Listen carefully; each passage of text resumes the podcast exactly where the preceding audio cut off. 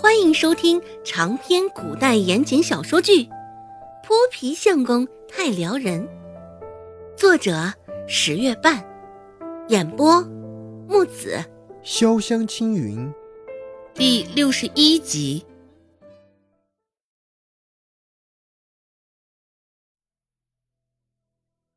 女子画，听罢，温志安想也不想。便直接将发间簪子那朵大花取下来，像是泄气一般，恶狠狠地扔在地上。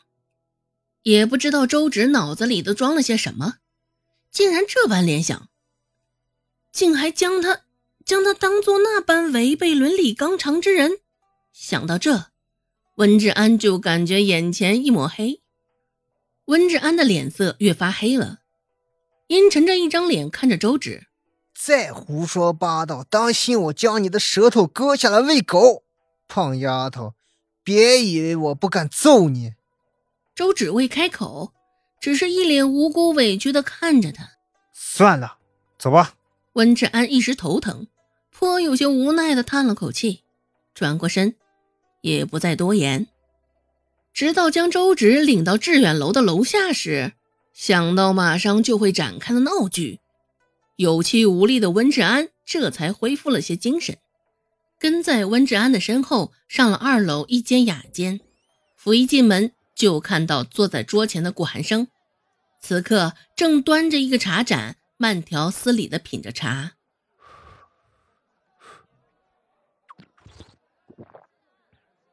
看到突然闯进的两个人，顾寒生并不惊讶，视线还停留在面前的茶盏上。吹了吹茶面，温志安兴致勃勃的说道：“顾寒生，快敲，我将谁给带来了？”只是顾寒生依旧不为所动，也没有开口搭他的话茬儿。温志安被冷落在一旁，也不气馁，继续说道：“顾寒生，你这小子也着实不厚道，什么时候偷偷定下了终身，竟也将我与蔡贺瞒着。”若不是从王跛子那听说了此事，我竟还被你蒙在鼓里呢。顾寒生放下手中的茶盏，淡淡的吐了一个“滚”字，滚。声音不大，只是压根儿难以让人忽视。轻飘飘的一个字，甚是有威严感。周芷站在一旁，听他这么说，也不自觉的抬头看了他一眼。温志安以为这个“滚”字是顾寒生说给周芷听的。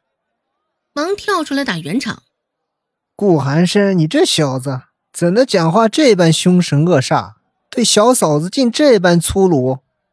顾寒生站起身说道：“我说的是你，滚！”顾寒生身形硕长，此刻这般站直了身子，竟比温志安还要高出小半个头。现在顾寒生这么说，温志安眼角都不住的抽动。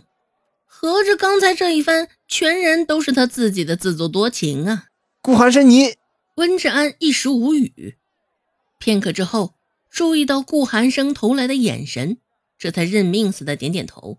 行行行，我走我走，没人信啊！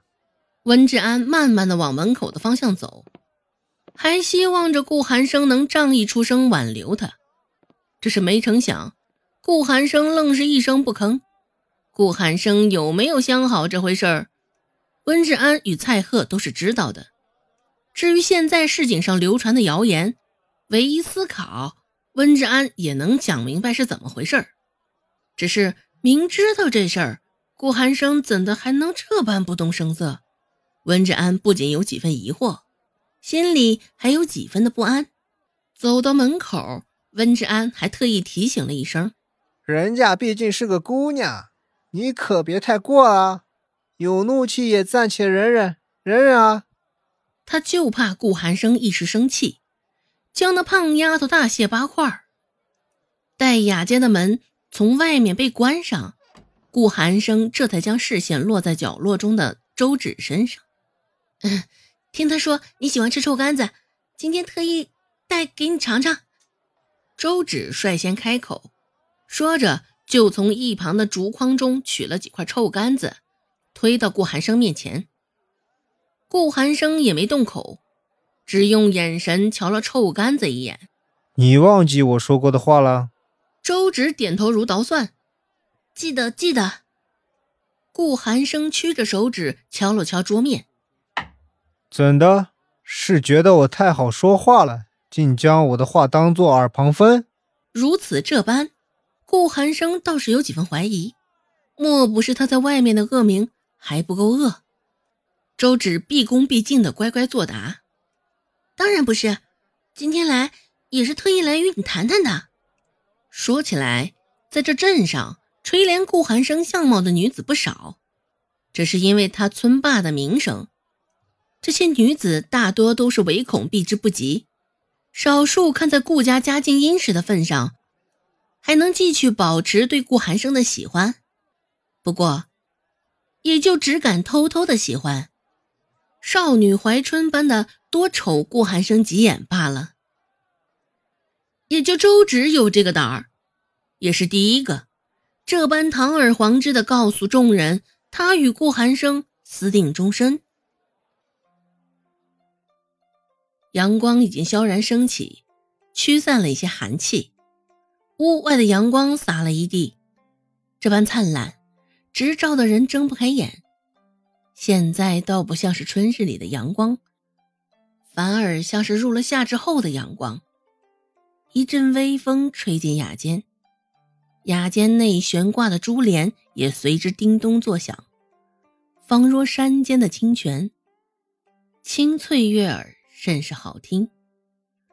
顾寒生就这般安然随意的坐着，仿若一幅画似的。今日他着了一件白色的外衫。真正值得“温润如玉”四个字来形容。听他那么讲，顾寒生瞧了眼角落面色无恙的丫头，一时来了兴致。对着臭名昭著的他，竟然还能如此淡定，若不是有几分胆识，那便是真的痴傻了。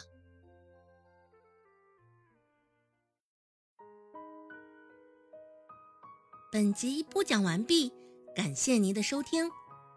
感兴趣，别忘了加个关注，我在下集等你哦。